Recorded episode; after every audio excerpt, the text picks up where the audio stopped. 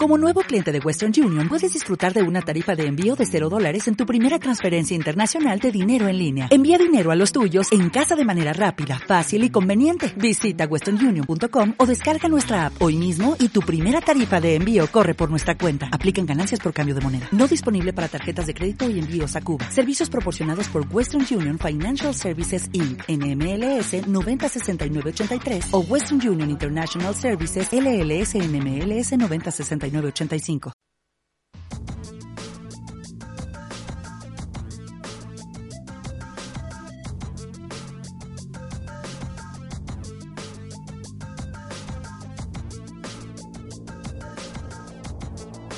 Bienvenidos a Pionix, el programa de ciencia de UV Radio.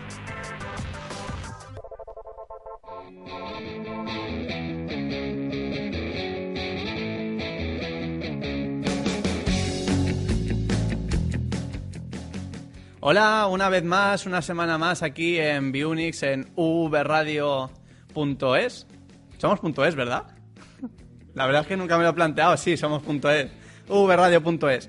Muy buenas, ¿qué tal? ¿Cómo, ha ido, cómo han ido estos días de, de Pascua? Eh, nuestros queridos oyentes. Sí, somos ubradio.es, confirmado. Perfecto, perfecto. Eh, así, bueno, de paso, para que sepáis que nos podéis oír a través de, la web.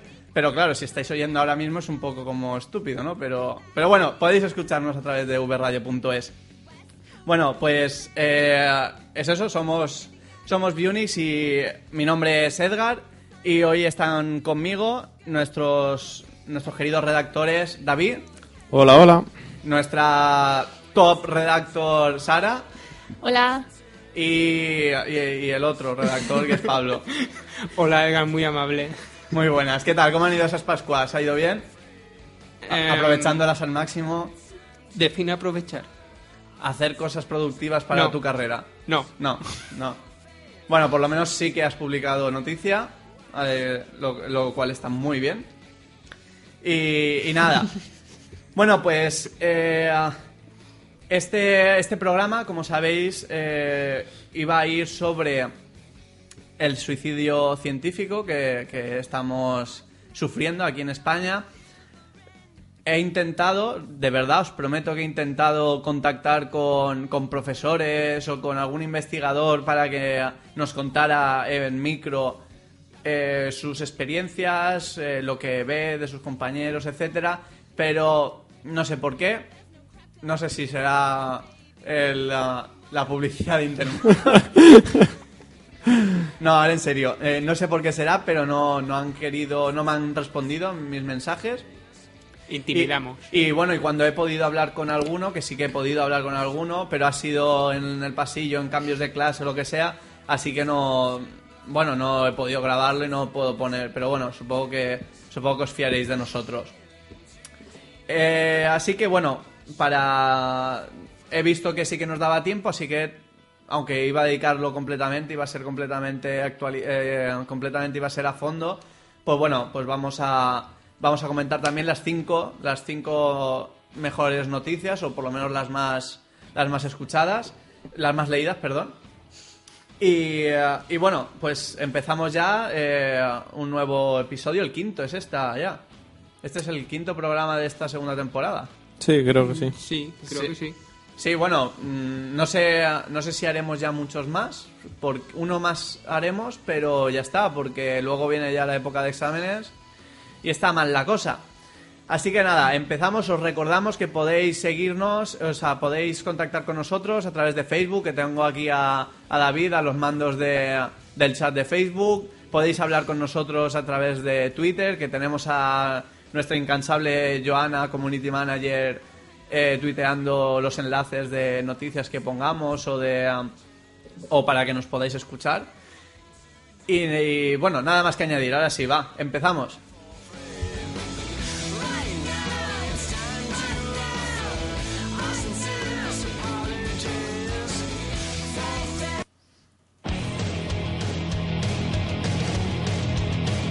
Actualidad científica.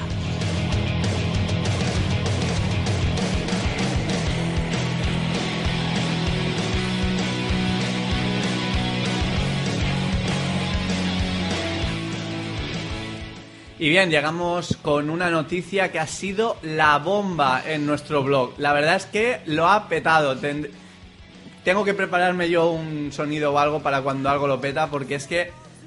eh, bueno, ¿qué tenéis con la, red, con la red neuronal? En serio, ha sido un artículo que ha sido súper, súper leído.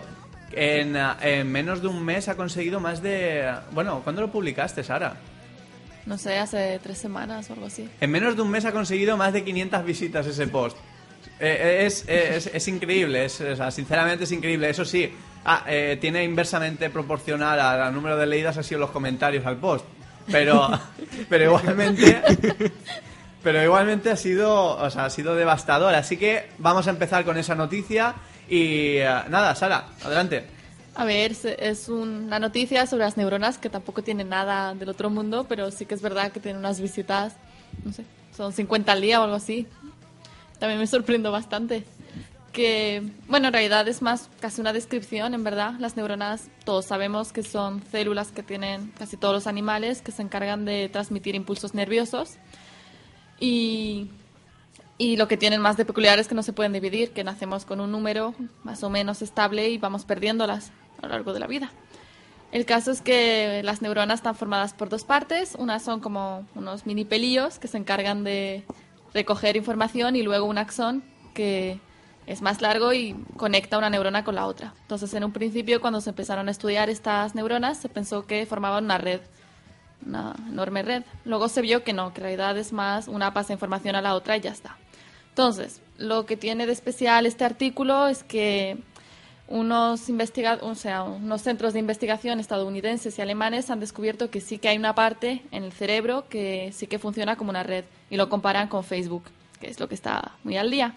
Entonces, mm, Bueno, es que concretamente todo está muy al día con Facebook. con las redes sociales, en verdad sí. Y la comparación en verdad no es tan mala. Mm, Para empezar, estas células sí que se encuentran en el, el neocórtex, que es una zona con muchísima actividad, con que en verdad tiene sentido que las neuronas estén... El neocorte 100%. sería la capa más externa de, de- del cerebro, ¿no? Sí, pero lo que sí tengo aquí es eso que se encarga del pensamiento consciente, de hablar, del funcionamiento de todos los sentidos, el razonamiento espacial. Entonces, no sé, tiene bastante sentido, sentido que haya mucho intercambio de información. Entonces, la- lo que comparan con Facebook es que, bueno, hay unas cuantas que trabajan un poquito, que son como usuarios que se conectan de vez en cuando y, otras que están pues, todo el día enganchadas, muy viciosas y que no paran de recibir y emitir información. Entonces, pues lo típico, una vez que entiendes cómo funciona cualquier parte del cuerpo, ya puedes estudiarla y se pueden conseguir, pues no sé, tanto curar enfermedades que tengan que ver con cualquiera de las funciones que tiene esta zona, como, no sé, Sí, desde luego. mejoras. el- el cono- está claro que el conocimiento del cerebro es imprescindible porque hay, bueno, hay muchísimas enfermedades de tipo neuronal. Algunas las causa Telecinco, otras no. y, eh, sí, por favor. y entonces, entonces, claro, hay que saber cómo funciona esto para, para, bueno, para poder intentar buscarle una explicación y un remedio, ¿no? Eh, bueno, una- un par de cositas que te quería comentar yo de, de esta noticia es que ponías que, que había incluso células que daban su vida para... Ah, no Eh, sé, o sea, esto es que fue son- aportación personal. Sí, por el que- sentido de que como no se pueden dividir, en verdad, las neuronas están trabajando, la palman y punto final. Vale, o sea, bueno, más, Es- entonces más bien que dar su vida es realmente que eh, rechazan la posibilidad de, de- de tener, de tener hijitos, por decirlo de alguna forma, de replicarse para poder estar funcionando. Que bueno, que esto es un poco polémico, ¿no? Porque tenemos ahí por ahí a nuestro profesor, a nuestro ex profesor eh, eh, José Verdugo. Verdugo. Verdu- Tú dejan Sí, es el que ha dado BCT, Dejémoslo en si te verdugo. refieres a eso. No, es el BCT, sí, biología Sí. celular y tisular. Exacto. Que bueno, que está con su, con su trabajo de si hay neurogénesis y tal, que bueno, de hecho creo que ya hemos hablado de él en el programa. Pero, Seguramente. Pero bueno, quería destacar de esto, de que es impresionante que la vida realmente está, o sea, esto ya sí que es un poco aportación mía, pero para que, para que lo pensemos, ¿vale?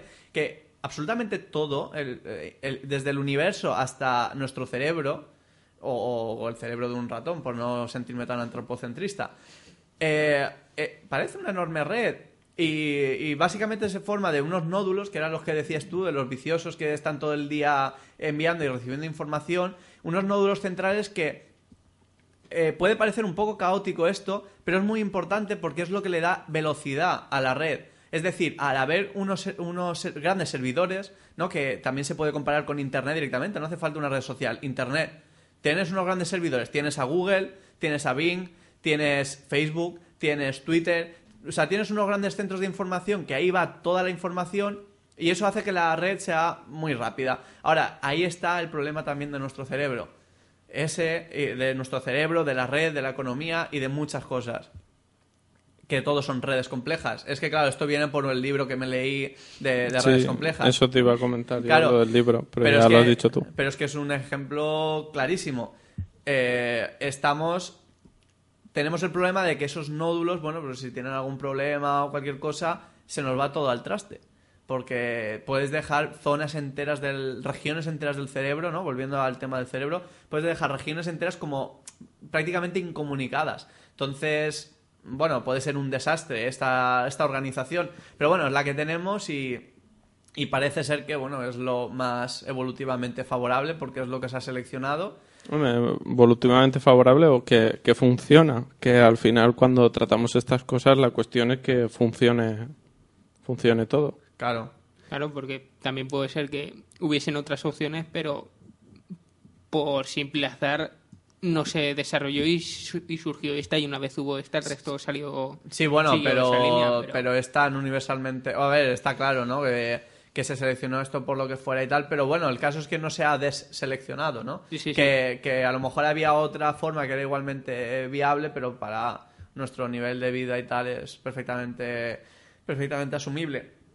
Y bueno, todos los trabajos en neurobiología, pues bueno, son muy interesantes, pero claro, tienen el problema de que a ver cómo lo, cómo lo ensayas, ¿no? Cómo lo practicas. Pero bueno, total, que eso ha sido la bomba de, de, de post. Tenemos que felicitar a Sara por este.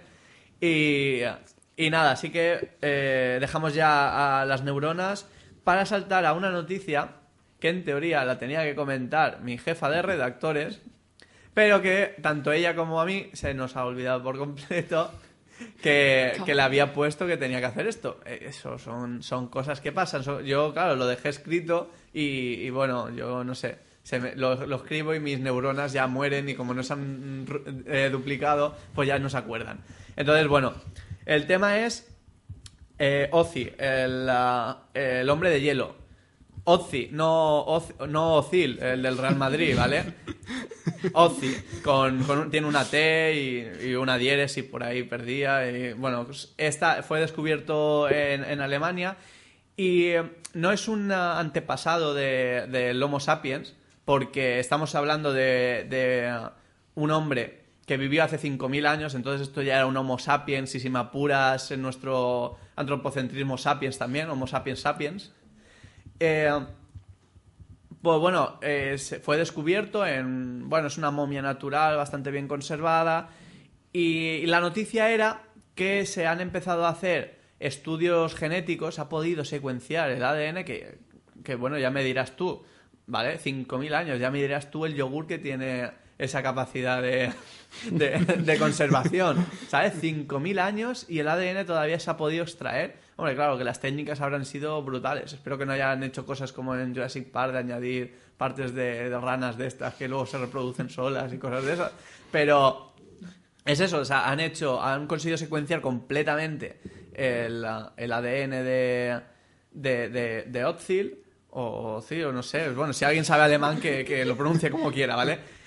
Y, eh, y han visto que este hombre, pues la verdad es que muy bien de la salud no estaba. Parece ser que tenía un poco de arteriosclerosis y varias enfermedades y tal. Y no os habéis dado cuenta que normalmente todos los fósiles o restos de gente que descubrimos de antepasados nuestros y tal, siempre lo primero que les descubren es padecía de tal, padecía de Pascual, padecía de arteriosclerosis, padecía de, no sé, de pies hinchados. Es para poder decir que bien vivimos ahora. Sí, no, o sea, no sé, me extraña porque no hay ninguno que haya dicho, bueno, pues ha muerto de tal, porque se supone eh, se, se le presupone que murió por una, eh, como el Cid, con una flecha clavada en el corazón, pero por la espalda este. Eh, A este, a este se, a este se lo tiraban por la espalda. Y... eh, pero la verdad es que no estaba demasiado bien de la salud. Bueno, tenía... Pero eso sí, tenía cuarenta y pico años, que para la, la época era, era bastante tremendo. Pero bueno, la, la cuestión es que, que también secuenciando han podido... O sea, la secuenciación no solo ha sido para ver que el pobre tenía achaques ya, sino que la secuenciación ha servido para comprobar que podría ser que, que- que esa población alemana había provenido de la parte sur de Europa, puesto que la carga genética, o sea, es decir, el tipo de genes y de alelos que tienen, que, que, bueno, que los- para que no lo sepa, los alelos son simplemente, pues, imaginaros, el color de los ojos. Tienes el gen color de ojos, pues puedes tener el alelo que dice azul, el alelo que dice marrón o el alelo que diga verde. ¿Vale? Sí. Pues bueno, por los A alelos. eso le sumas que en vez de uno son unos cuantos y ya lo tienes. ¿Qué, qué micro tienes, David? Porque te oigo fuertísimo. Ah, David el tiene 3. tres. El Yo tengo el tres. 3. Te lo voy a bajar un poquito. Solo un poco.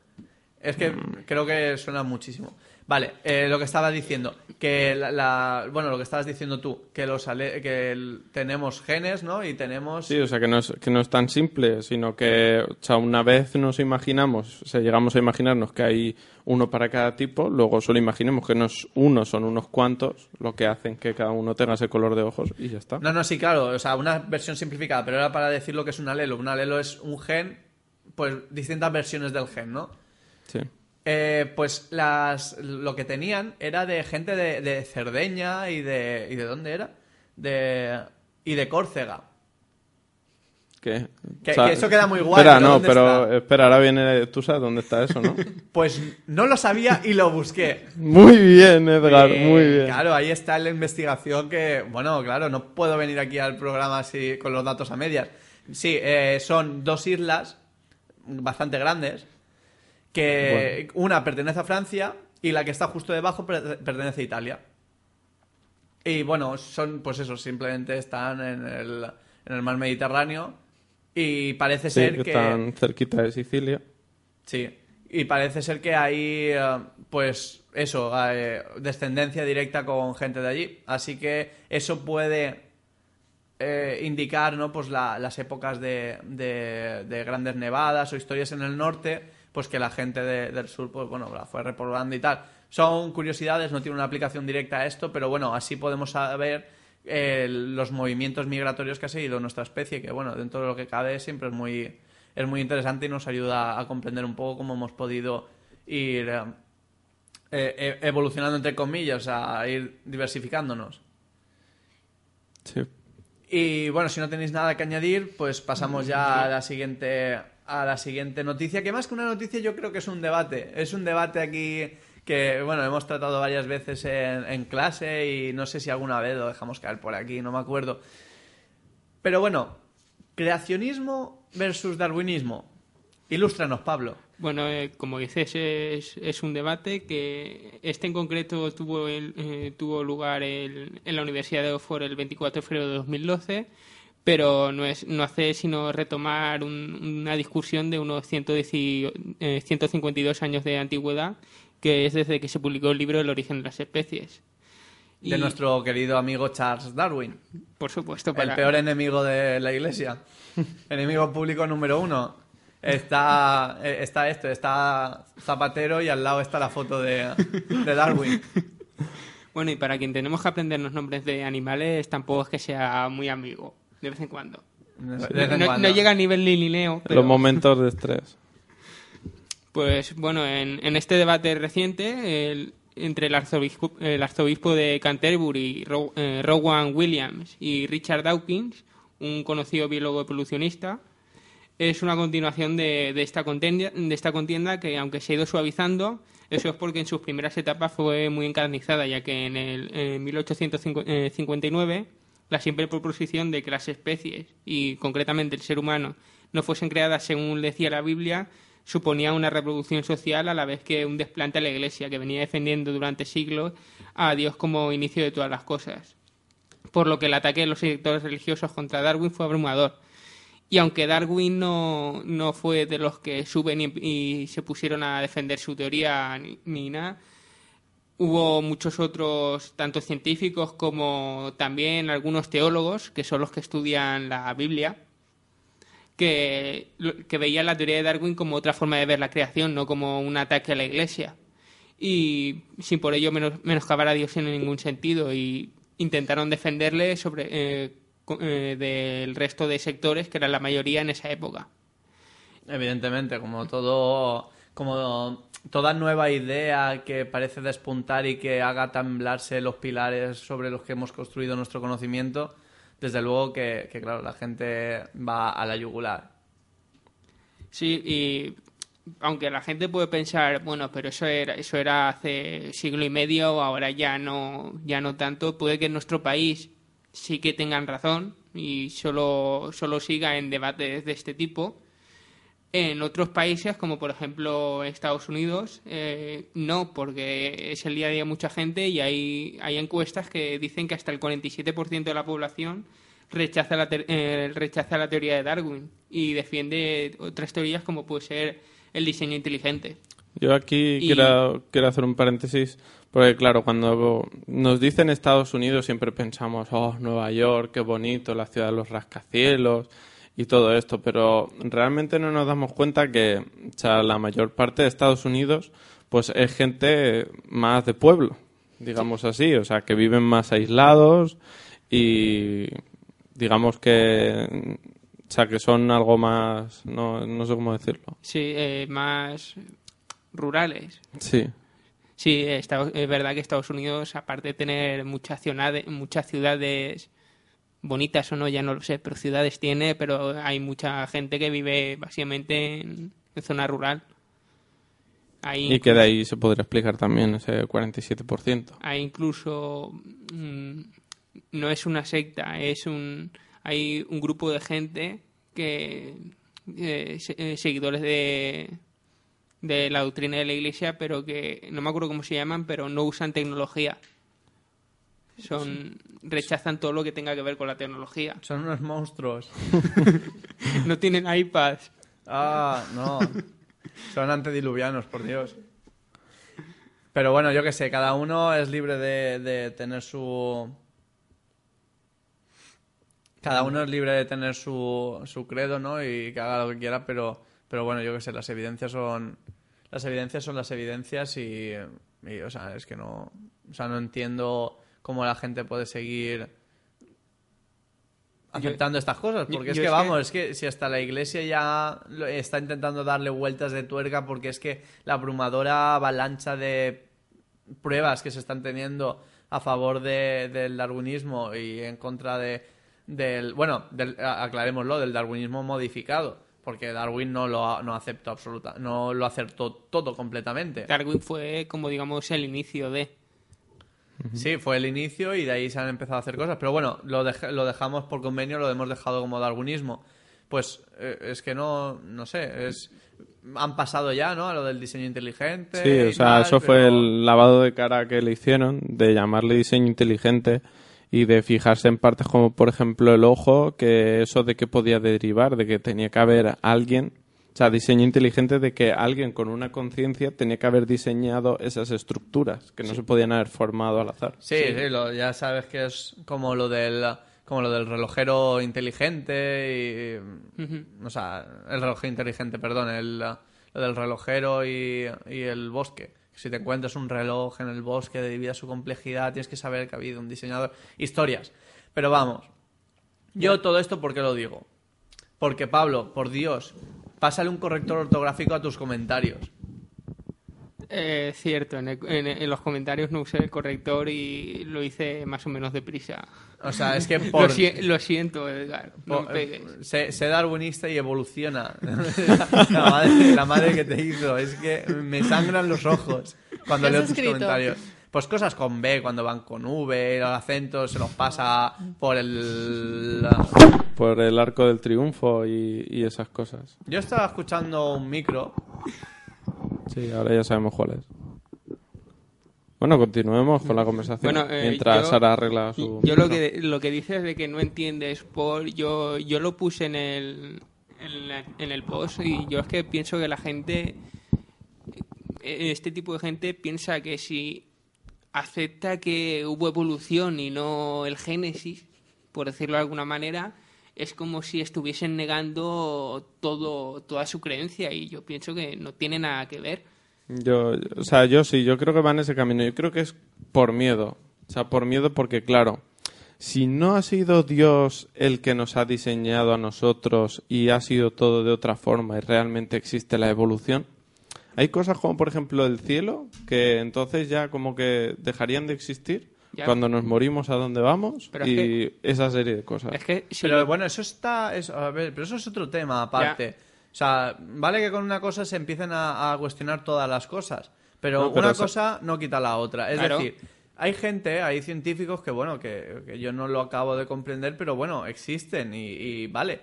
Que, que cogen y, eh, y creen en, en Dios. Y creen y son científicos. Sí, y incluso hemos tenido charlas de gente que ha dicho que no es incompatible ser científico con ser creyente. Pero es que eso es otro tema completamente distinto. En plan de que quieras que exista o tal, bueno, pues yo, a ver, yo personalmente no creo para nada. Sí, bueno, yo lo único nada. que he intentado es, o sea, mi modo, o sea, yo pienso, intento pensar porque la gente no acepta la teoría y es una idea que se me ocurre que puede Ya, ser pero- por pero ahí. es que si lo piensas, yo, yo personalmente tampoco creo, tampoco creo en Dios, pero si Dios, existe, si Dios existiese, to- todo el universo y todo lo que conocemos lo hubiese creado Él, incluyendo las, las leyes y todo que, está, que, que se descubren. Con lo cual, no, es sino, no sería sino otra forma de, digamos, conocer a Dios. En el caso de que existiese, no, no veo yo qué problema hay con... Simplemente estarías descubriendo la obra de Dios. No sé. Sí, sería algo así visto desde, desde ese punto de vista. Pero bueno, cada uno que es libre de elegir, entre comillas, porque ya sabemos las cosas que pasan en ciertas culturas, ¿no? Pero cada uno es libre de, de elegir su credo y tal. Pero es que es eso, o sea, no. Yo qué sé, que busquen otra cosa. No sé, que. O sea, que, que busquen la, la esencia de Dios, que la busquen por otra parte, porque en cómo aparecieron las especies no está. Y no está y no va a estar. O sea, que, que hagan que hagan lo que quieran. Vale, pues pasamos ya de. Pasamos ya eh, a la siguiente noticia. ¿Se pueden predecir los ataques al corazón, Sara? Am, vale, pues a ver. eh, la noticia esta va de ataques al corazón y así podemos predecir cuándo van a ocurrir. Por si quienes no lo saben, eh, muere muchísima, muchísima gente cada año por infartos al corazón. Que so, viendo las películas siempre hay uno que muere por este motivo. Entonces, la, Siempre hay un hombre que muere por un infarto. siempre una persona mayor. Entonces, las palabras así más mm, científicas para nombrarlo es el infarto agudo del miocardio, que viene a ser lo mismo. Entonces, los motivos que dan muerte a estas personas por esto, por ello, eh, son la aterosclerosis o enfermedades de las coronarias, antecedentes de anginas de pecho, la edad, el ser mayor, el tabaquismo, el abuso del alcohol y demás drogas. Eso, Y- me, eso me recuerda a lo de. Pero si no fumas y no bebes, ¿para qué quieres vivir? Pues para ver cómo mueres de cáncer. Vale. Perdón, ha sido. Es que me he acordado de un colega mío que me lo decía. Sigue, sigue. Entonces, lo Bueno, de peculiar- hecho, de hecho te lo decía yo, pero... ¿Eh? todo No, no, no, eso me lo dijo a mí Pico. A mí no me engaña, segurísimo. no, yo, yo te lo he comentado varias veces. Pero bueno, da igual. A lo mejor me lo habéis dicho los dos, puede ser. Bueno, entonces. Volviendo al tema. tras- Co- tras- continúe, tras el señorita, tabaquismo y el alcohol. señorita Sara, continúe. Vale. Entonces, ah, lo que tiene de peculiar el tener un ataque al corazón es que mueres en muy pocos minutos y no tienes tiempo de avisar a nadie ni de hacer nada y ya está. Ya te has ido. Entonces es interesante poder predecirlo para, yo qué sé, llamar a tu médico y que esté a tu lado y que pueda hacer algo por ti antes. Claro, el problema es que no tenemos nada que diga, eh, vas a su- sufrir el día tal un, ataque. un ataque. O sea, estate cerca del número de emergencias, ¿no? Claro. Ahí Claro, y está. cuando te toca estás, pues, a saber dónde y de ahí a que puedas reaccionar tú o los que te rodean, pues ya es demasiado tarde. Y sobre, Claro, sobre todo si es en verano y ya estás en la playa. Te has metido fumando un y bebiendo. Entonces, em, pues sí, los estadounidenses esta vez sí que han dado un buen paso y eh, más o menos han encontrado un método para poder predecirlo, que no te dan la hora exacta, pero bueno, hasta dos semanas antes puedes saber que estás en riesgo y no sé, te tomas las dos semanas con calma y vas preparado por ahí para cuando ocurra. Entonces, se trata de un test para detectar grietas en las placas coronarias. Entonces, lo que hacen es estudiar unas células llamadas endoteliales circulantes. Y bueno, lo que han hecho es eso, estudiar estas células en pacientes que han tenido antecedentes de accidentes cardiovasculares y han sobrevivido, y luego pacientes sanos, gente joven y eso. Entonces, el resultado ha sido bastante peculiar porque en los pacientes con antecedentes tienen hasta mm, 400, un 400% más de este tipo de, de células dando vueltas que los pacientes sanos. Entonces, lo que se espera es que tú vayas al hospital, te hacen un test y si tienes estas células disparadas, pues ya sabes que Tienes que ir estar cerca cuidado. del teléfono, claro. Tienes que ir con cuidado. Pues sí, normalmente con un teléfono o no sé. Y realmente yo lo veo es un sistema simple, ¿no? Porque es un análisis de sangre. Sí, O sea, tú cuando tienes cierta edad, pues vas a hacerte un análisis y además de mirarte cuento de leucocitos, recuento de glóbulos rojos, de, de todo Sí, la lista larga de cosas que miran el la sangre. colesterol y todas esas cosas, que hay cosas que, en serio, yo vi un análisis hace Eso. unos años y digo, en serio, yo sé que esto más o menos lo he estudiado, pero yo aquí no sé lo que ponen. Pero bueno, luego sí que fui, cuando fui al médico le pregunté y me enteré. Eh, Pero vamos, que con ese mismo análisis, pues es pues una cosa más. sí, es lo que pretenden. O sea, lo típico, ahora lo acaban de publicar en una revista y no sé, se espera que pueda ser un proceso rutinario en los hospitales.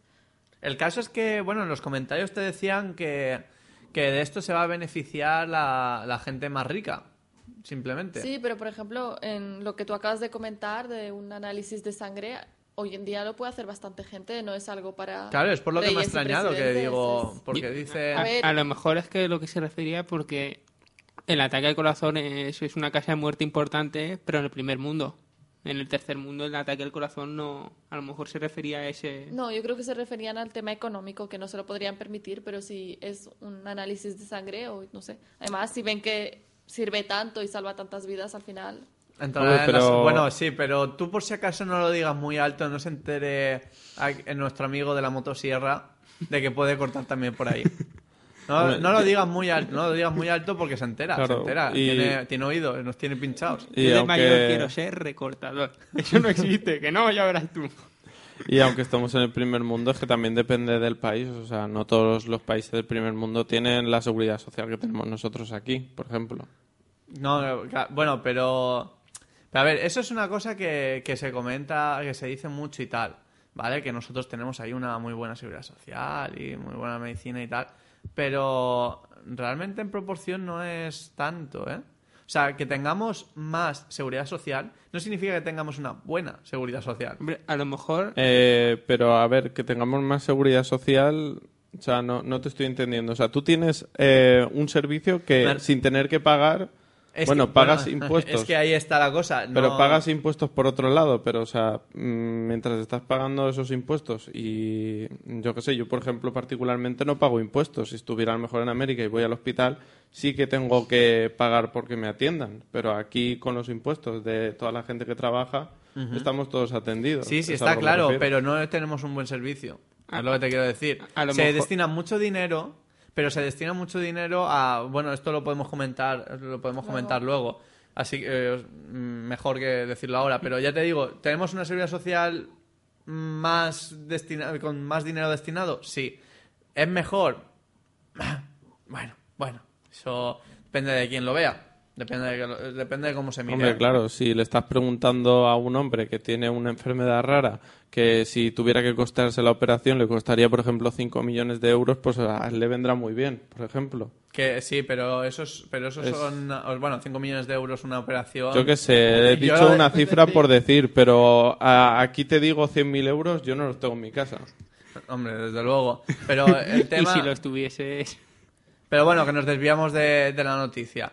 Que, que es eso. Yo lo que sí que he visto, ¿vale? Y, y es una tendencia, está muy bien este tipo de este tipo de tests.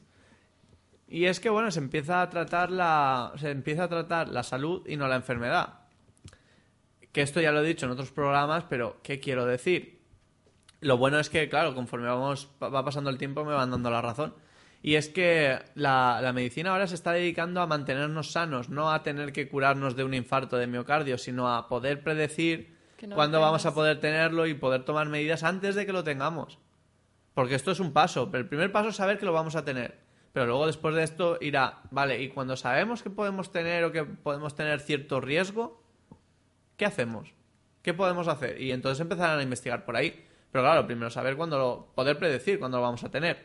Próxima aplicación del móvil de desfibrilador portátil. Hay, bueno, ya hay. El otro día fui a, a una tienda y vi ya que para que para el teléfono había eh, de esto Un tensiómetro. un tensiómetro. Exacto, gracias. Para el teléfono, ¿sabes? Que en plan de. Pues le vendrá muy bien a gente que tenga que estar constantemente tomándose la tensión. Pues claro que sí. Y a lo mejor tendrá para mandarle directamente por email el, el resultado al médico. Si es que eso está genial. Y, y- y es eso, es que no hace falta que nos pongamos enfermos, che. Pues vamos a mantenernos sanos y ya está. Eh, Es que ahí está la idea. Así que nada. Pues bueno, ahora sí, ya la última, la última noticia de que, que viene de mano de, de David. Esta es suya. Y, Sí, es mía. y nada, ¿qué tienes que decirle a los catadores? Eh, pues bueno, o sea, la noticia eh, es- es- la titulé Camarero, este vino está que echa chispas. Y esta es la broma que podremos gastar si las investigaciones sobre si la aplicación de pulsos eléctricos de alto voltaje mejora la calidad de los vinos concluye con éxito. Desde hace dos años, el Centro Nacional de Tecnología y Seguridad Alimen- Alimentaria, el CNTA, está investigando sobre cómo la aplicación de pulsos eléctricos de alto voltaje repercute en la producción de vino, mostos y zumos. El proyecto, denominado Vitivinis, nace con el objetivo de comprobar si la aplicación de campos eléctricos de alta densidad y corta duración, que se llaman PEAP, al vino aumenta la extracción de compuestos fenólicos, los responsables de garantizar una mayor estabilidad y calidad del vino. También se habla de que esto promueve la capacidad antioxidante y además permitiría disminuir el uso de ácido sulfuroso, que es el compuesto antimicrobiano y antioxidante que se añade para conservar las propiedades del vino, pero que puede provocar alergias en algunas personas. Pues genial, yo que soy alérgico a todo, soy casi alérgico a todo, pues bueno, de momento no he tenido problemas ¿no? con el vino, pero, pero está muy bien. Vamos quitando compuestos tóxicos, ahora, bueno, tóxicos, compuestos que puedan causar alergias. Ahora veremos lo que dicen Greenpeace, que a lo mejor dicen que estamos maltratando a los rayos o mariconadas de esas que sueltan ellos. Pero vamos, que, que está bien. Ha sido una noticia bastante leída, la verdad es que, que, bueno, está bien, ¿no? Pero tiene poco trasfondo de, de aplicación. Sí, Es- simplemente saber si... Está claro que a España le gusta el vino. Bueno, a España, bueno, mentira, miento, miento enormemente como un bellaco, porque nos está, porque nos leen desde toda Sudamérica. Nos- O sea, toda Sudamérica nos lee. Eh, nos leen eh, por Europa algo distribuido, nos leen en Estados Unidos. Que, bueno, supongo que será gente la- eh, la- eh, latina que, que habrá ido a vivir a Estados Unidos. Pero bueno, o sea, una cosa que yo Ya, no me pero- esperaba. Pero bueno, en general, que la gente que nosotros hemos reclutado le gusta el vino. Está, está clarísimo. En Estados Unidos aún es normal, pueden ser latinos, pero si- sin, sin, sin intención de, de menospreciar. En Croacia y en Israel. Sí, bueno, esta- es- es- eh, nos sorprende, pero gratamente. Nos sorprende gratamente llegar a, llegar a estos países. Así que, pues nada, eh, hasta aquí han llegado la- las noticias de actualidad de, de este quinto programa. Voy a poneros un- una canción para descansar un poco y luego volvemos con el tijeretazo a la ciencia en España.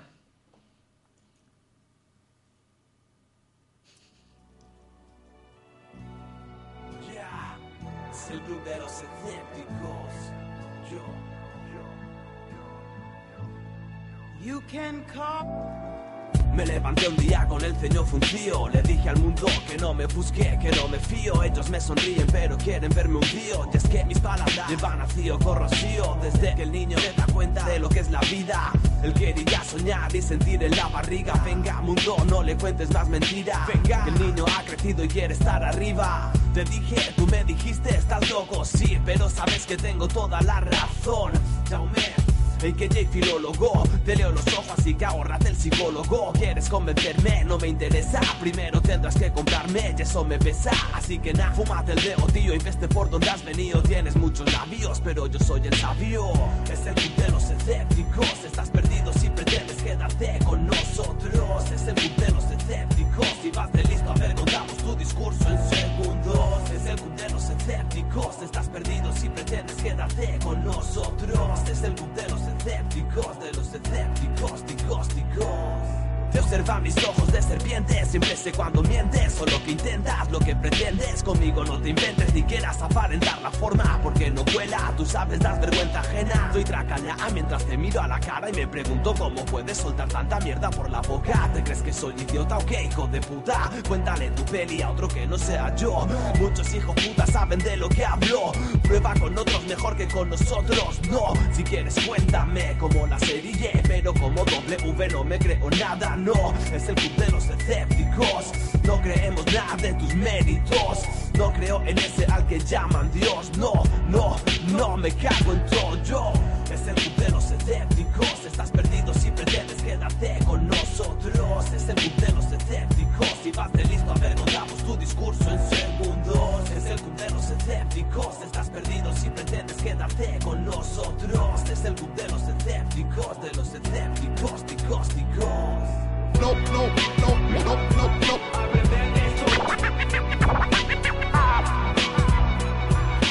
Señoras y señores, solo hablo de colores. Micropatio fuerza voz. Es el final que se merece. Es el club escépticos con dos dedos tumbó muros de palabras de rappers nudos, nulos, nudos en las gargantas de cuando aparezco yo.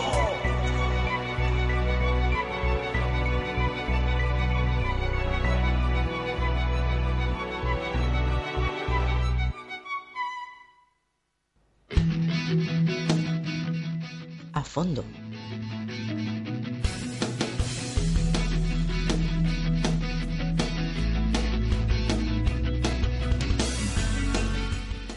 Y ya estamos aquí en, uh, en Bunix, en como bien hemos aclarado antes. y uh, bueno, ya llevamos varios días comentando, comentando de qué íbamos a hablar en este programa. No sé el efecto que, que habrá tenido y, ni de la audiencia que habremos perdido en esa media hora que hemos estado sin hablarle al público. Pero bueno, es, la, es lo bonito de estar grabando. Que sí, me ha asegurado de que esté grabando, Pablo, no te preocupes. Pues bueno, eh, ¿qué os voy a contar? La situación en España está mal, no, está peor aún. Y Rajoy, que se ha guardado las tijeras para sacar una hermosa motosierra, en uno de sus vaivenes ha herido de muerte a nuestra amiga, a nuestra, a nuestra querida amiga la ciencia.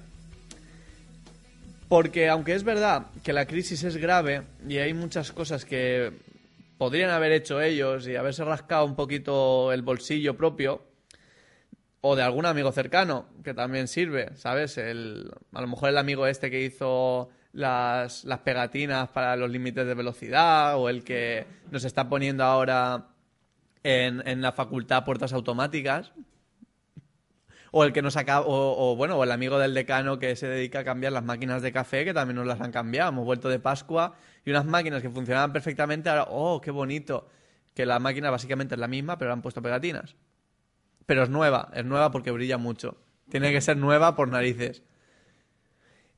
Entonces, ¿qué, qué podemos decir de, de este hombre? Porque, bueno, yo voy a ir sin piedad. Porque, para empezar, os voy a leer un dato. Los contratos de ciencia se reducen este año en un 43%. Un, un 43%. ¿Qué? ¿Qué cómo, ¿Cómo habéis quedado? Bueno, Pablo, ¿tú has ido mirando ya lo del Mercadona o qué? Eh, sí, y, y también he mirado en el Carrefour por, por si acaso, porque en Mercadona yo veo que es primera opción de muchos de nosotros y está solicitado.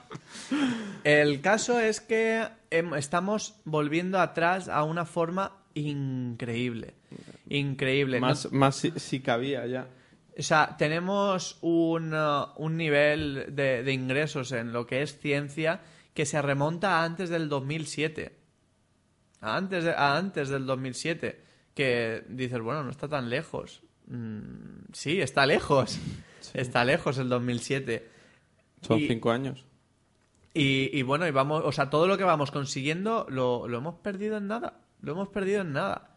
Y es que ha- hay un problema gravísimo. Y es que, que, claro, los contratos. ¿Qué está ocasionando esto? ¿Qué, qué está pasando? O sea, ¿qué ocasiona que hayan decidido decir, pues mira, vamos a cortar contratos, vamos a conseguir otro, o- otro dato? La tasa de renovación de científicos en España es de la escalofriante imagen, o sea, la, escalofri- eh, la- la escalofriante cifra de De cero. Cero, cero, patatero. O sea, cero. No se contratan nuevos investigadores en España. Eso incluye las plazas de los que se han jubilado, que tampoco se cubren. El, el caso es que, en serio, la gente, la- los latinoamericanos que nos estéis escuchando, en serio, si sois científicos o estáis estudiando ciencia, no vengáis. No vengáis, pero no porque no quiera que vengáis, porque os vais a tener que volver. De- seguramente no vayamos vosotros donde estáis. Sí, es que, claro, es que es lo, es lo más seguro. Porque. No sé si lo sabéis, pero hasta hace unos años, ¿vale? Argentina eh, era un país que. del que salía muchísima gente preparada que se venía a España a trabajar. Pues, no, no lo ahora. sabía. Pues sí, sí, sí. Y, y estoy hablando de no hace demasiados años. Y ahora la, la situación es que se ha invertido. Se ha invertido. Están todos, o sea, científicos españoles están yendo a Argentina. De, de la forma que el gobierno argentino se ha tenido que proponer cambiar la. eh, eh, hacer una reforma de la ley de residencia y de trabajo para poder acoger a toda esta gran masa de científicos que están yendo hacia Argentina y que nosotros la estamos perdiendo. Claro, o sea, ese es el problema que... eh, o sea, hemos... Es que yo, yo no sé por qué... O sea, no, no lo entiendo. O sea, sí que entiendo hasta el punto de que dicen, vale, no hay dinero, tenemos que recortar, no nos quedan fondos. Pero es que, a ver, o sea, estás formando eh, unos, unas personas con unos conocimientos, que es algo que, bueno, en las privadas, vale, se lo paga cada uno, pero que es algo que están pagando todos los españoles para que tengan, eh, para que el futuro de España ¿Qué has, haya dicho de, la- qué has dicho de las privadas, perdona? que en las privadas lo pagan. Bueno, sí, ahí también entran cosas como no, no. ayuntamientos Ah, ah, cediendo terrenos a las privadas. Bueno, sí, Sí, que Vale. eso también lo podemos comentar ahora, ¿no? digamos- en, en en eso no había, teoría. en eso no, no había caído, pero bueno, en teoría y en principio, o sea, es, es, es- son unos estudios que están pagando todos los españoles para tener unos futuros investigadores que descubran cosas y poder aportar algo a este país. Claro. Y eso, pues llegamos y decimos, pues hala, iros todo fuera. O sea, es una cosa que está perdiendo España. Es que es, Claro. dentro de eso es lo que no me cabe. Y, y a lo mejor la gente se piensa, bueno, pues tampoco se estará tanto. Yo, yo he encontrado una cifra y es que la inversión media por persona que se forma hasta el grado de doctora, a través de becas, contratos y diferentes medios de, ci- de financiación directa, puede llegar hasta se- eh, a ser hasta de 500.000 euros por persona. Y se nos están yendo todos. Claro, y luego, o sea, conforme los tenemos ya recién formaditos, llegan las empresas de fuera y le dicen, uy, qué bien formado estás tú, qué, qué guay, pues hala, vente a mi empresa, que es de otro país, que va a generar eh, investigaciones que van a dar unos resultados que luego nosotros vamos a tener que comprar, porque van a- va a ser de una empresa de otro país. Bueno, que va a dar esa riqueza a otro país. que vamos a comprar no sé cómo, ¿eh? También, Bueno, o sea, pero me refiero, o sea, Digamos que vamos a necesitar comprar, aunque sea, no sé, vendiéndonos más de lo que estamos vendiéndonos, pero si esto pasa a ser, no sé, en otro país en el que digamos que el nivel de los científicos pues no fuese muy así, pues tampoco sería bueno, pero se podría entender, pero es que aunque no lo parezca, aparte en el fútbol España en, en ciencia estaba es- está bien, es yo tengo aquí o datos sea, y en formación te refieres. no, no, eh, no es solo información, sino que España se encuentra entre los 10 prim- eh, 10 primeros países del mundo que más publicaciones científicas genera. En concreto somos el noveno con unas 40 y 43.300 publicaciones en el año pasado.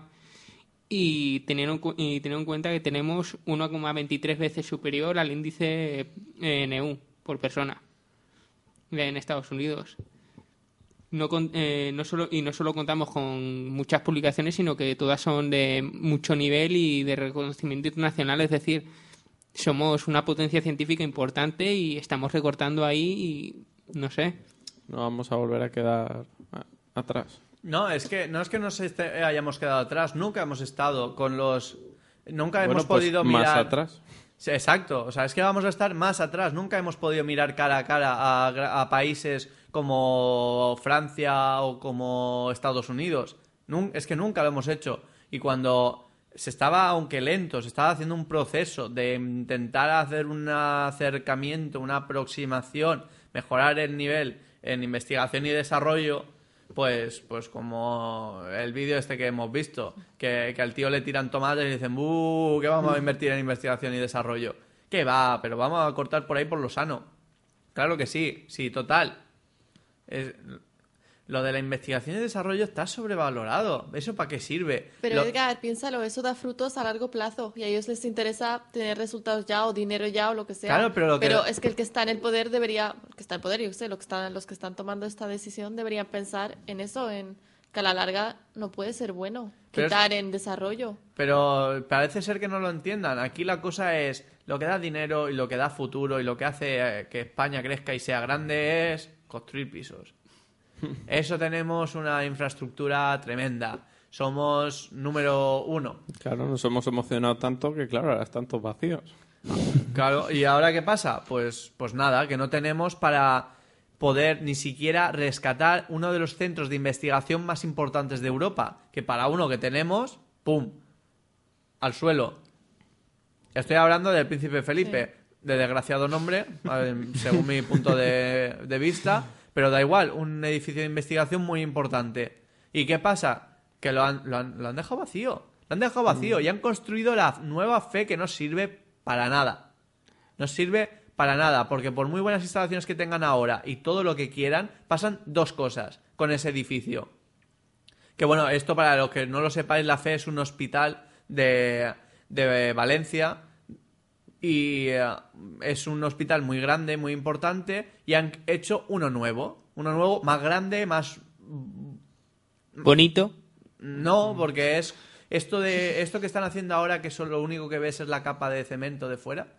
Que, que lo dejan sin, o sea, lo enyesan y tal, pero ya está, lo dejan así, ni pintura, ni... No, no hacen nada con la fachada, la fachada es plana, completamente. No es bonito, es simplemente por, por construir el amigo de alguien que... Lo construyen y tal, y, y pasa dos cosas con ese edificio. Primera, la nueva fe no tiene el equipo para poder atender a gente dentro. Cuando tienen que hacer, o sea, nos han llegado a contar ¿eh? que cuando tienen que hacer un, eh, un escáner de rayos X, tienen que desmontar el que está en la vieja fe, llevarlo a la nueva, y cuando han hecho el escáner, desmontarlo de nuevo y volvérselo a llevar. Ey, me estoy Por dando cuenta que los valencianos estáis cogiendo buenas costumbres como los de Castellón.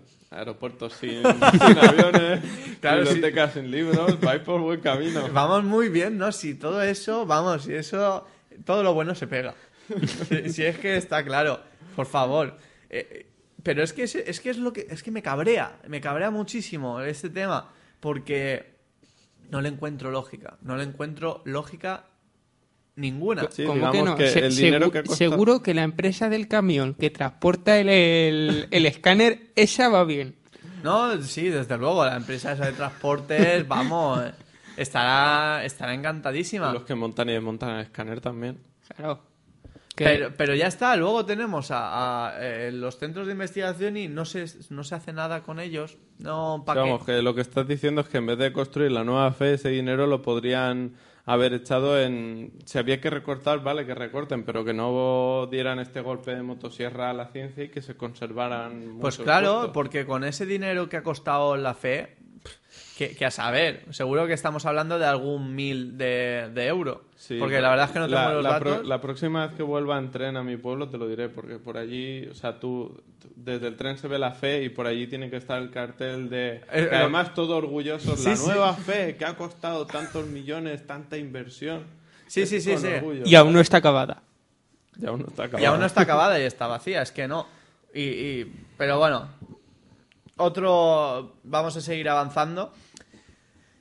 El, tema es que, bueno, se hace la nueva fe y tal. ¿Y qué pasa? Se deja de, invertir en, en ciencia, vale, eso ya lo hemos dicho un par de veces. Ahora, ¿qué pasa con el investigador que estaba haciendo una investigación? Valga la redundancia. Según nos han podido contar un antiguo profesor nuestro, lo que han hecho las empresas es algo muy sencillo. Como les han cortado el grifo, ellos han cortado el grifo a los investigadores y les han dicho, hijo, es que cuando, cuando te van a pegar la puñalada se pone la gente muy paternal. Hijo mío, voy a reducirte la jornada laboral a la mitad y por supuesto te voy a pagar la mitad. Hasta ahí puedes decir, oye, que, que guarrada, ¿no? Pero bueno, por lo menos está... Están trabajando.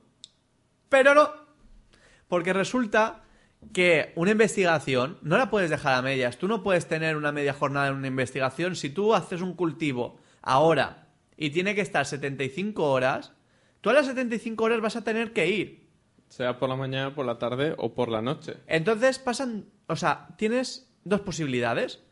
Una posibilidad es mandar a tomar por saco todas las investigaciones que estás haciendo, por lo tanto, dejas de producir artículos, por lo tanto, te descuelgas de lo que es la actualidad científica y del entorno científico de- del momento, porque no, no artículos publicados no voy para que te contraten en ningún lado, dejas de hacer lo que te lo que te está dando de comer realmente o tienes la otra opción que es por lo que se suele decantar los científicos que es pues a trabajar de gratis tengo que venir por la tarde pues ya sé que no me lo van a pagar pero tengo que venir.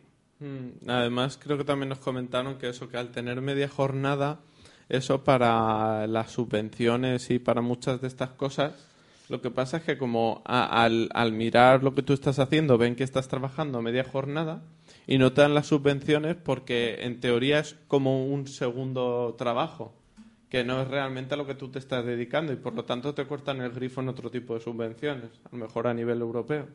Claro, es que, o sea, es que va todo mal. Y el problema de, de, la, de, de esto, ¿vale? Es que se está perdiendo una infraestructura, se está perdiendo eh, todo lo que hemos estado diciendo, se está perdiendo gente preparada y tal, que eso, ahora imagínate que el año que viene va todo genial, que no. Pero imagínatelo. Haz un esfuerzo, que es difícil, pero inténtalo. Ahí desde tu casa, haz un esfuerzo de que todo va bien el año que viene. Por mucho que inviertan, no van a hacer boom y van a aparecer mogollón de investigaciones y van a aparecer mogollón de centros y va a ser todo bonito y vamos a, to- a vivir en la calle de Gominola, la casa de la piruleta. No, porque eso lleva mucho tiempo. Lleva tiempo de buscar investigaciones, de buscar gente cualificada, de conseguir el material necesario.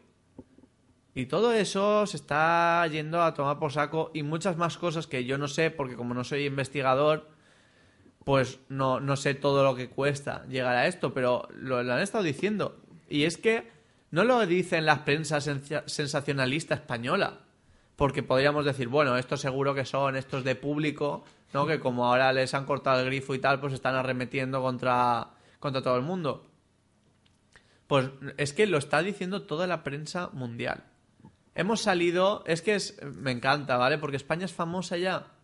hemos salido en Times, hemos salido en, hemos salido en Science y en Nature. Y hemos salido con, con una... Siempre se repetía una palabra, bueno, una frase que fue un artículo de, de Sara, que es el de... el- uh, ¿Cómo era? El suicidio... Científico en España. El suicidio científico en España. Que no sé si quieres comentarnos algo de... No, de- sí, dice más o menos esto, pero no sé a qué frase, a qué frase te refieres. Eso, el título. El título. El suicidio... Científico en España. Pero estaba traducido a todos los idiomas que queráis, pero todo, todas las todas las revistas y todos los medios de, de, de difusión de- del mundo hablaban de que en España se estaba suicidando la, la Sí, ciencia. se hablaba de que si seguían con estos recortes, o sea, que la ciencia en España iba a tardar muchísimo tiempo Claro, en porque- recuperarse, se iban a perder generaciones y muchas otras cosas. Creo que ¿de cuántas generaciones estaba hablando ya? Porque creo Pues que yo, eh, yo he visto y, por ejemplo, los premios Jaime I en investigación básica y médica, Oscar Martín y Carlos Simón, alertan sobre, aparte de la fuga de cerebros que hemos, comentado, la pérdida de una o dos eh, generaciones de investigadores. como poco. Como poco, que no sé, si en nuestra clase pongamos que gente que se vaya a dedicar a investigación habrán unos 20 o, o- o algo más, eso multiplícalo por el número de clases que hay en nuestra universidad, multiplícalo por el número de universidades que hay en España, multiplícalo por 500.000 Y multiplicarlo por todos los cursos, porque, bueno, o sea, no sé, a clases te refería de todos los cursos ya. No, no, No. me, No, o sea, me refiero a clase generación. de promociones. Ah, vale. Me refería a promociones. Pero eso multiplicas por los 500.000 Y luego por dos, porque serán dos generaciones, y ahí tienes lo que hemos perdido. Y ahí tienes en, en- en nada, en una tontería con un recorte de, de eso, de un 45%, 6.000 millones de euros hay para investigación. ¿6.000? 6.000 millones, eh, según tengo entendido. Eh, pues yo, 6.000 millones me parecen muchísimos porque eh, yo tengo aquí una gráfica y que es del capítulo 46 de los presupuestos generales del Estado, solo subvenciones.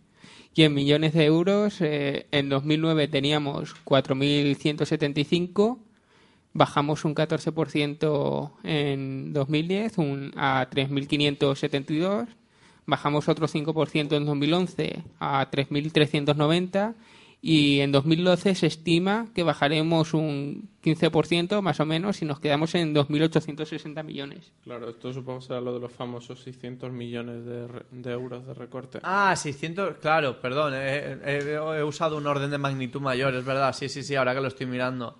Son 600 millones de... 600, claro, no 6.000.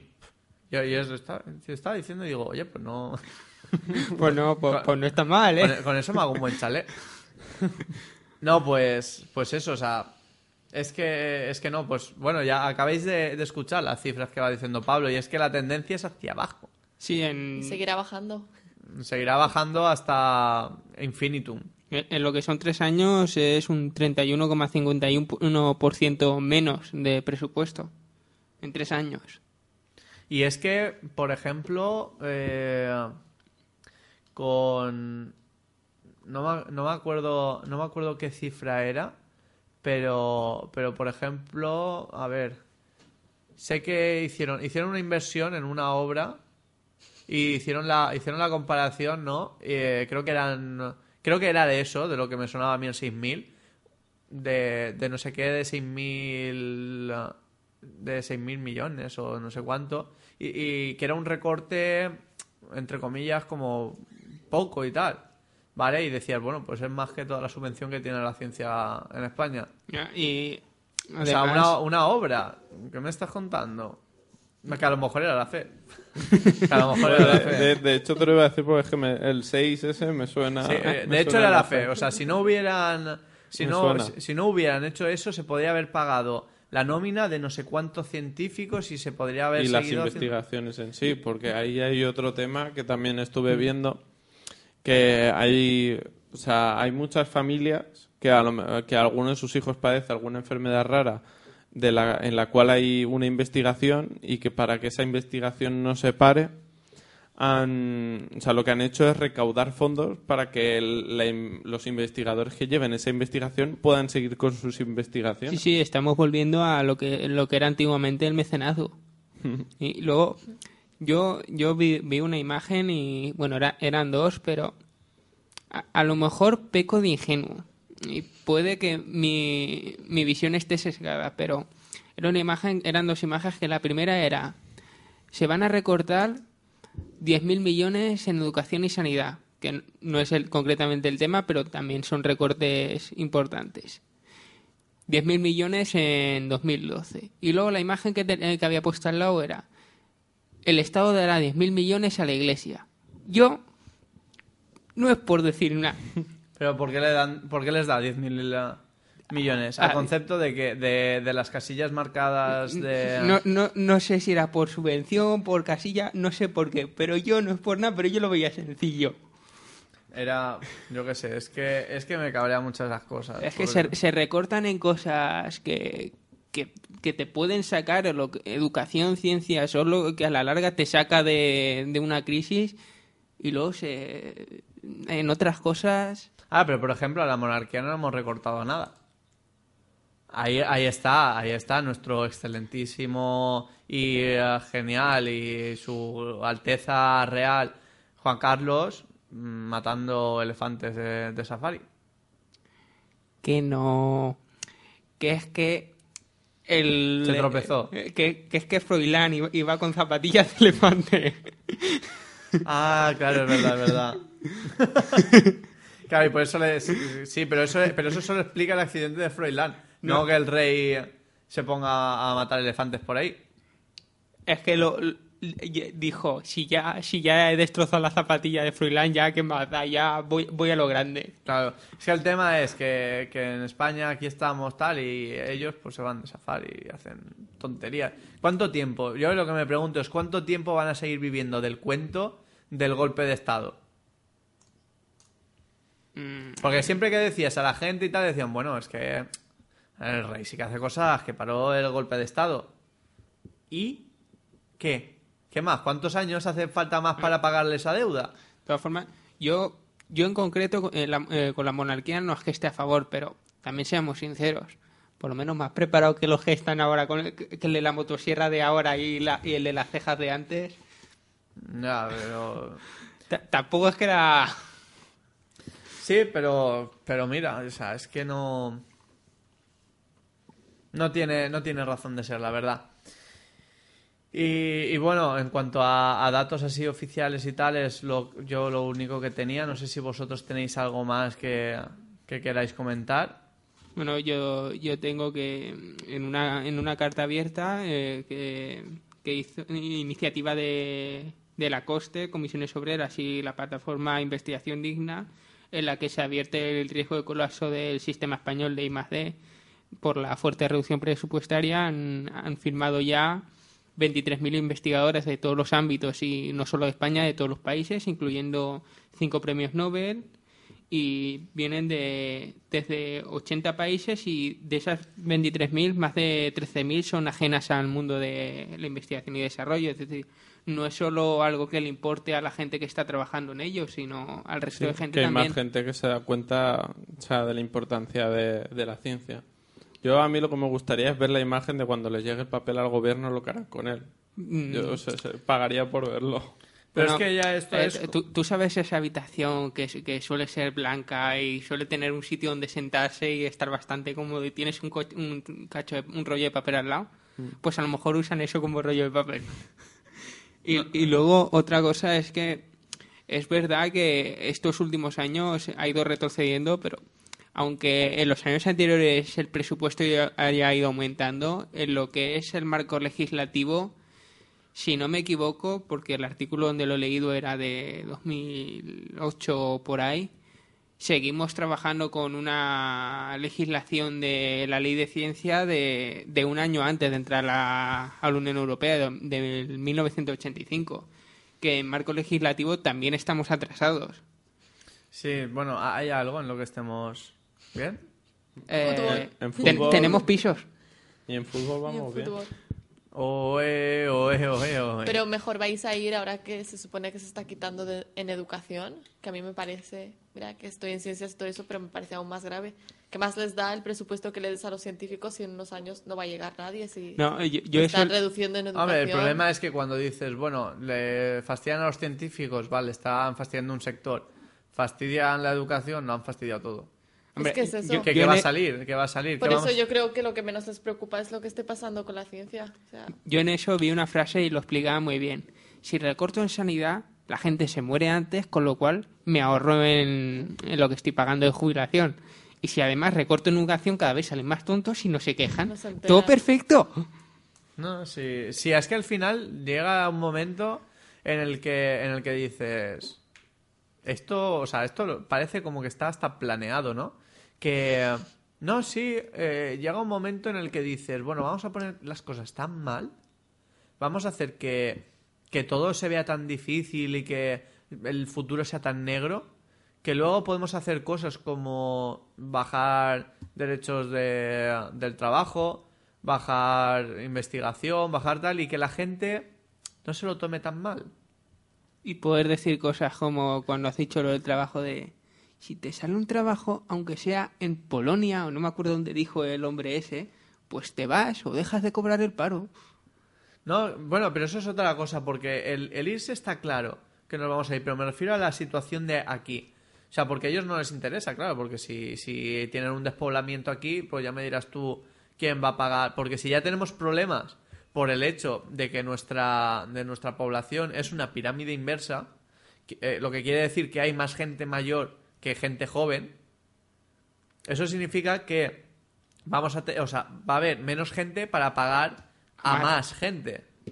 Entonces, si eso ya es un problema de per se, ¿qué va a pasar cuando resulta que nosotros no tenemos trabajo alguno para pagarle o que nuestros o sea, nos vamos a ir y, y qué va a pasar? Pues yo lo digo, soy de la generación que me quiero, quiero irme.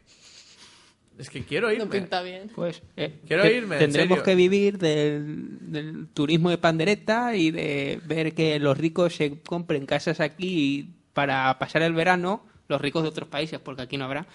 Y, luego, y luego a mí me sabe mal, ¿vale? A mí, a mí me sabe mal, pero estuve hablando de esto con, con, con mi abuela y, y le, le dije, es que, es que me voy a tener que ir. me voy a-". Y dice, bueno, pues te, te vas tal, ¿no? Y luego ya, pues, dejas que, que las cosas mejoren aquí y luego ya puedes volver. Y dices, a ver, yo si me voy, las cosas en España no están como para que de aquí un año o dos estén bien. Entonces, si yo me voy, van a ser para 5, 6, 7 años. ¿Tú te crees que yo voy a acabar la carrera teniendo 20 años? Entonces, cuando pasen esos 7, 8 años, tendré treinta y tantos y seguramente tendré mi vida hecha ya en el lugar en el que esté. ¿Para qué voy a volver? Y como tuvo muchísima gente. O sea, yo le digo, yo te mando el billete y te vienes tú. Y te tengo, y, y- y en serio, mando y traigo a, a toda la familia mía que pueda, me la llevo. Pero volver, ¿para qué? Para el turismo de pandereta. Para estar, para estar, sí, mira, volvemos a España pues para hacer un poco de turismo, ¿no? Irnos a Benidorm a emborracharnos y esas cosas que están, están internacional. Pero ya está, o sea, porque es para lo que está, entre comillas, bien aquí en España, ¿no? Es para turismo y... Pero una cosa, Edgar, a mí cuando ha salido este tema y tal entre amigos, sí que me comentan mucho lo de... Pero es que los que están en poder tampoco les interesará tanto fastidiar, están ahí, supone que tú te presentas para mejorar la situación. Es verdad, yo tampoco entiendo cómo pretenden mejorar nada tomando las medidas que están tomando, que cada una es peor que la anterior. Y es lo que has dicho, cargándote de educación, ya la has liado. Claro, es, pero esto es eh, como, como lo del el teorema este de Hannon, de, de- del vídeo este que estábamos viendo. Ah. Esto es como lo del teorema de Hannon. No atribuyas a la maldad lo que puede ser explicado por la estupidez. Pero no sé si... Yo, por ejemplo, no yo me considero... simplemente, es que es eso, yo simplemente considero que no son conscientes de... Es que es la única... Pero explica- tiene que haber alguien en toda España que pueda solucionarlo, que tenga alguna idea medianamente. Sí, pero... Y se- seguramente será mucha gente. Otra cosa es que los que están arriba les escuchen. Exacto. Claro, Porque, o lo- por- los que por están, ejemplo- porque si siempre, que ya nos metemos en Ya. ámbitos políticos, pero si siempre votamos a unos a otros Pero y ni los unos lo hacen bien ni los otros lo hacen bien, Pero, por ejemplo, Ahí lo, estamos. lo que has dicho, eh, eh, volviendo al tema de ciencia, eh, lo que he dicho antes de, desde el 85 que seguimos con la misma, en todo lo que ha sido de de asesorar al, de asesorar al gobierno en temas de ciencia y demás eh, yo tengo datos de que un gobierno de España no ha buscado nunca asesoramiento de, de la Real Academia de Ciencias Exactas de Físicas Ya, y pero eso Naturales Es un clásico. pa- eh, para, aconseja al que no tiene ni idea. pa- para simplemente A mi primo. Para conseguir... Mira, mi primo que con que con mil euros te podía sacar todo el mes ahí unos cocidos y unos hervidos y tal, bueno, si le doy millones y millones seguro que me lleva la economía de España, genial. Pues eso ha pasado. Claro. Es que, o sea, es que el tema es, pues eso, que como van eligiendo a dedo y tal, es que así va. Así van las cosas y, y es que no... Pero también deberían aprender. Tú ves cómo ha terminado el pobre, bueno, el pobre, cómo ha terminado el anterior presidente. y Yo tendría miedo de presentarme si es para poner a mis primos dando vueltas. Bueno, el, Que no lo piensan, son los inconscientes. Bueno, bueno, el último presidente no sé cómo ha acabado porque como en los pero últimos... no, adel- no los- adelantaron las elecciones. y Sí, pero me todo. refiero que como en los últimos dos meses ya ni se le veía... no Y-. Ya, pero me refiero a eso, que al final sale ese escándalo de toda la, la situación. Hombre, no sabría yo qué decirte. Zapatero está dando charlas eh, sobre economía por América. y la gente le hará caso le va a durar, ¿eh? Escuchándonos les va a durar la alegría de Y- tenerle. Y, y fíjate tú lo buen economista que ha sido en España.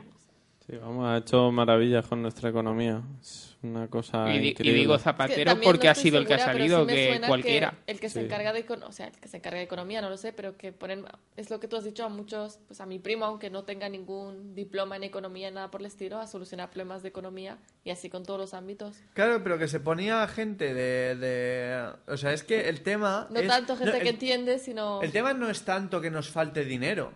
O sea, porque bueno, puede faltar algo por el tema de la crisis y tal. Que dices, vale. El problema mayor de España no es que nos falte dinero, es que está muy mal gestionado. más repartido. Es Ya. que, es que está muy mal. O sea, se, se invierte millonadas en chorradas y luego se invierte nada en cosas realmente importantes. Es que ese es el problema. Tiene, ahí tienes que habrán, habrán que serán súper cualificados y que trabajarán un montón y tal. Pero es que yo sé de casos de gente que ha sido elegida como funcionaria que no tenían ni idea de nada y que no hacían realmente ninguna función porque lo llegaron hasta a confesar en un ámbito así como familiar, entre comillas, que no realmente no hacían gran cosa y están ganando 2.000 euros Por no hacer gran cosa. por no hacer gran cosa. Dices, bueno, sí, yo iba, recogía unos papeles, lo ponía así como en orden y tal. 2.000 euros. Pues bien. Y es que yo sa- salí hace tiempo, que- creo que no era en España, creo que era cuando. Creo que era en Italia, no me acuerdo qué es, pero yo me acuerdo de que eh, quitaron a ministro de Economía, no me acuerdo en ese momento que había, y hicieron la novedad y algo importante de poner a un economista como ministro de Economía, y eso era algo que era un. un- Oh. el sumum, el no va más, y. ¿Y a quién pensabas poner si no? Sí, es que es eso. Es es que que es lo que hacen. Al tío Gilito. Vale, pero tú lo ves así y en verdad es lógico, pero es lo que hacen. El No sé tema es que, mira, para que todos chupe- chupen del bote, porque es que está muy bien montado, para que todos chupen del bote lo que hacen es, yo soy un inepto, me rodeo de ineptos, esos ineptos a su vez se rodean de más ineptos, y cuando se nos han acabado los ineptos y los familiares, cogemos y empezamos a contratar a gente de asesora para que, para que asesore al inepto, que asesore al inepto, que asesore al inepto, que me asesora a mí. Y así, con la tontería, pues tenemos 67 asesores. Pues ¿para qué? Porque total, el trabajo lo han hecho que tres.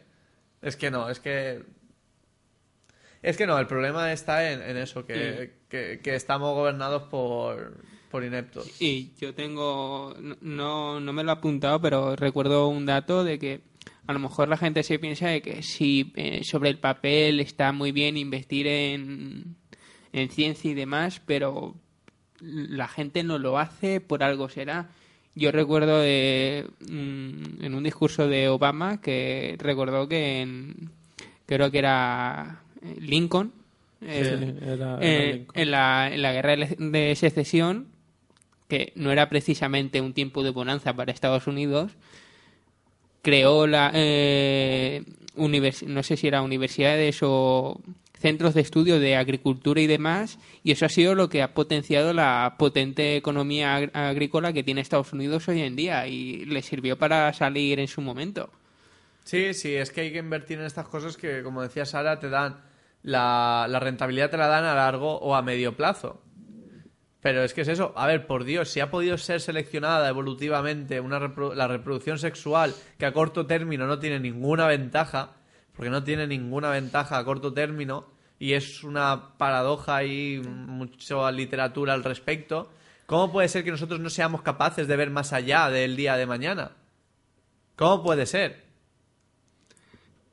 Hombre, tendrá que ver con Mm. La educación que... estás implantando. La gente no puedes esperar que entienda realmente lo que... Sí, pero o sea, es no que- sé, yo hasta que no me he metido en todo esto a estudiarlo, no ves realmente la importancia que tienen las investigaciones. Pero y- es que para eso está esa gente. A ver, que no es una Claro. persona que dices, míralo, qué, qué simpático con la botella de, de- con la litrona de cerveza ahí en el banco. Oye, ¿tú querrías gobernar?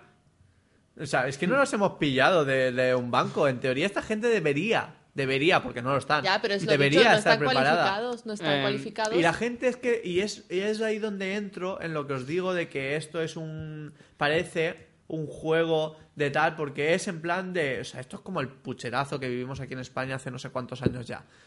Que es, eh, tal, cuando empiezan a ir las cosas mal, sale alguna, se, se coge y se arma algún escándalo para que salga el otro partido. Va a ese partido, cuando pasa cierto tiempo y tal, se arma un escándalo para que salga el otro. Y así está como renovándose, pero es eso, siempre nos gobiernan los mismos. Solo cambia el maquillaje. De todas Como formas, dijeron los escape. De todas formas, yo personalmente pienso que quedan. que se acabe la legislatura esta, porque. Es que pues no te queda. Anda que no queda, ¿sabes? Hombre, pues. Aún así, si, En- si, en si teoría- siguiese lo mismo, pues aún así ser- sería poco, porque. El PSOE sa- salió escalado de la última y el PP no ganó mucho. Y cuando el PP la cague en la cague en esta, pues a lo mejor se mete otro que tiene algo- alguna idea más. Sí, se, fusio- se fusionarán. El- Ojalá Spaghetti Volador te, te escuche. Se fusionarán de forma ya. eh, Partido único. eh, harán partido único, harán el PPSOE, pero de forma oficial y dirán o nos votas a nosotros o no votas a nadie. Y la gente votará al PPSOE. E. Está, está Pero ves, para romper eso tendrías que dar más en educación y que la gente sea un poco Por más eso culta y sepa más y por eso lo han quitado. Así, todos como ovejas. Eh, está, pero bueno. Pues nada, eh, se nos acaba ya, se nos va a acabar ya el, el tiempo. Y eh, espérate, ahora. Pues nada, se nos acaba ya el tiempo y bueno, no ha sido muy exacto porque me habría gustado haber podido traer algún tipo de, investigador o cualquier cosa que nos pudiera haber explicado de primera mano. Pero bueno, no ha podido ser, pero de todas formas todo lo que os hemos dicho, si queréis comprobarlo, es, es real. Tenemos, si, si os interesa, nos podéis, nos podéis escribir al correo o donde queráis para, para, para preguntarnos y nosotros os mandaremos la, la información que, que, que necesitéis. Y nada más que añadir. Lo último, sí que quería es hacer una, una cita de, de un gran científico llamado Albert Einstein, Me suena. que advirtió que en un futuro solamente serán exitosos los pueblos que entiendan cómo generar conocimientos y cómo protegerlos, cómo buscar a los jóvenes que tengan la capacidad de hacerlo y asegurarse de que se queden en el país. Las otras naciones se quedarán con litorales hermosos, con iglesias, con minas, con una historia espléndida. pero probablemente no se queden ni un no se queden ni con las mismas banderas ni con las mismas fronteras y mucho menos con capacidad económica. Bueno, pues esto ha sido el quinto programa de, de Biunix. Quiero agradeceros a todos los que nos hayáis estado escuchando en directo o los que os lo hayáis descargado después, estar escuchando nuestros desvaríos una semana más. A pesar de los problemas que hemos tenido hoy con las emisiones. A, a pesar de todo lo que pasa, sois los mejores. Si habéis aguantado hasta aquí, sois los mejores. Y nada, eh, nos vemos en el siguiente programa. Que estar atentos a Twitter, que, que diremos cuándo será, porque bueno, ahora ya es una época un poco tormentosa para nosotros. Y será el último programa ya de esta temporada, porque después de ese mes ya empiezan los exámenes y va todo cuesta abajo ya. Sí, ahí ya desaparecemos. Ahí desapareceremos. Así que nada, muchas gracias por estar ahí una vez más y nos vemos. Chao. Adiós. Adiós.